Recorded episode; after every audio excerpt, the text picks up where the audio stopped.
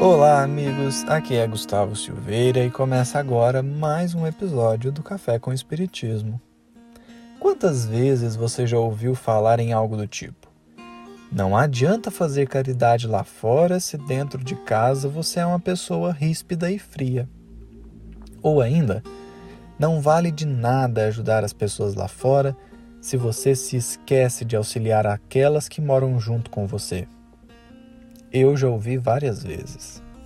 Por esses tempos, tenho refletido muito sobre isso e pensado: será que o bem que eu faço lá fora realmente não tem valor se eu não exercito essa mesma caridade dentro de casa?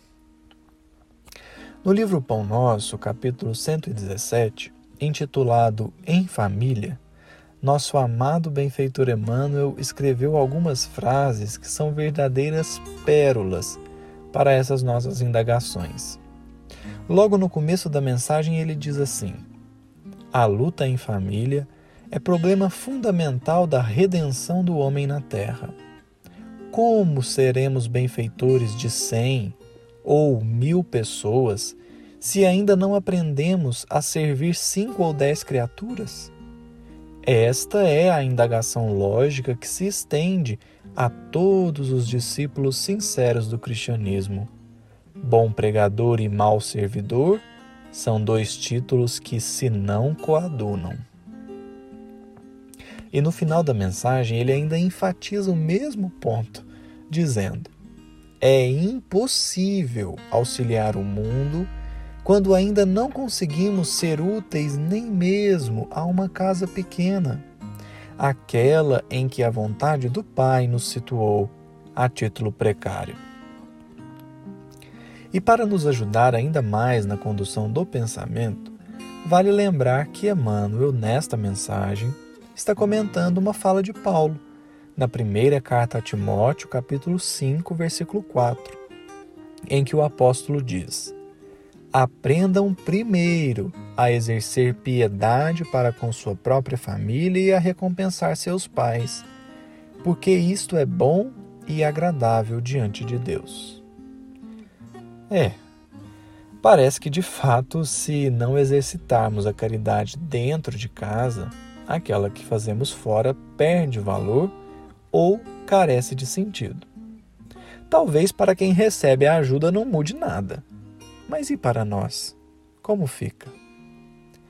Mas então, por que Emmanuel afirmou que nos seria impossível auxiliar o mundo quando não conseguimos nem mesmo ser úteis dentro de casa? Aqui nos lembramos da definição dada pelos Espíritos a Kardec acerca da caridade, na questão 886 de O Livro dos Espíritos. Na resposta, foi dito: benevolência para com todos, indulgência para com as imperfeições dos outros e perdão das ofensas. Essa é, portanto, a definição de caridade segundo entendia Jesus. Todavia, pensemos em uma situação simples. Uma distribuição de cestas básicas. Eu, como bom cristão que sou, vou lá distribuir a cesta. Encontro uma pessoa converso por alguns minutos com ela, dou toda a atenção e em seguida entrego a cesta e vou embora. Será que eu de fato fiz a caridade? Talvez alguém mais afoito dirá, mas é claro, você entregou o alimento, ouviu, deu atenção. Isso é um ótimo exemplo de caridade.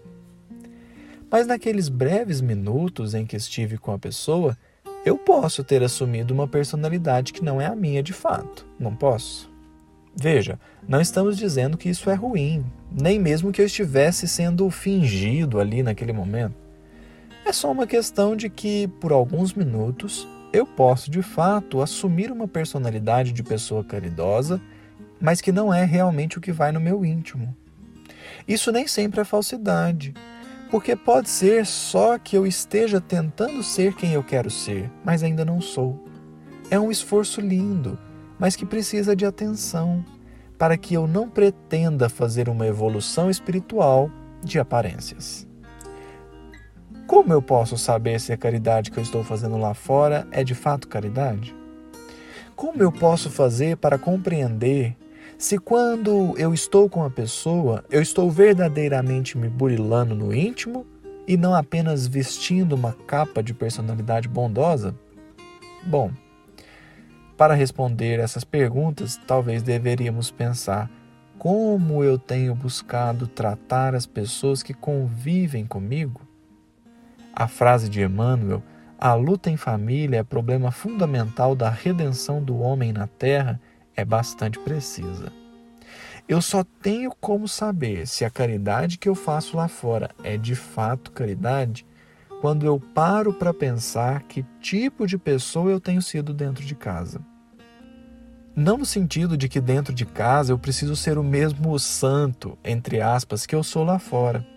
Mas o ponto fundamental aqui é: será que dentro de casa eu tenho a mesma boa vontade que eu tenho lá fora de atender as pessoas? Entenda que não se trata de acertar sempre, mas de estar sempre disposto a acertar. É evidente que dentro de casa nós falharemos muito mais. Mas antes de falhar, eu vou tentar acertar. Antes de perder a paciência, eu vou tentar tolerar. Antes de ofender de volta, eu vou tentar perdoar. E vou fazer isso de boa vontade, tentando seguir verdadeiramente o Evangelho, nos seus detalhes que sou capaz de perceber. Se dentro de casa eu tenho má vontade para ajudar, para perdoar, para escutar, para elogiar, mas lá fora eu tenho uma grande boa vontade para tudo isso, então algo está equivocado na minha conduta. Por acaso, os que convivem comigo não são também filhos de Deus que precisam do meu auxílio? Daí Emmanuel dizer que não é possível auxiliar o mundo se ainda não somos úteis dentro de casa. É que para auxiliar verdadeiramente não basta a caridade de aparência, é preciso ter amor dentro do coração. Se eu exercito esse amor com as pessoas que moram comigo, isso naturalmente fluirá para as pessoas de fora. Por isso, Paulo diz: aprendam primeiro a fazer com os que moram com você.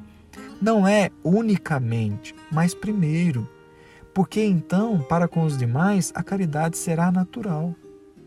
Além disso, é preciso notar que o bem não suporta divisões ou se pratica a caridade no seu sentido integral, ou correremos um grande risco de fazer apenas uma tarefa assistencialista que atende a necessidade material, mas não traz o verdadeiro conforto moral, nem para mim, nem para quem está recebendo.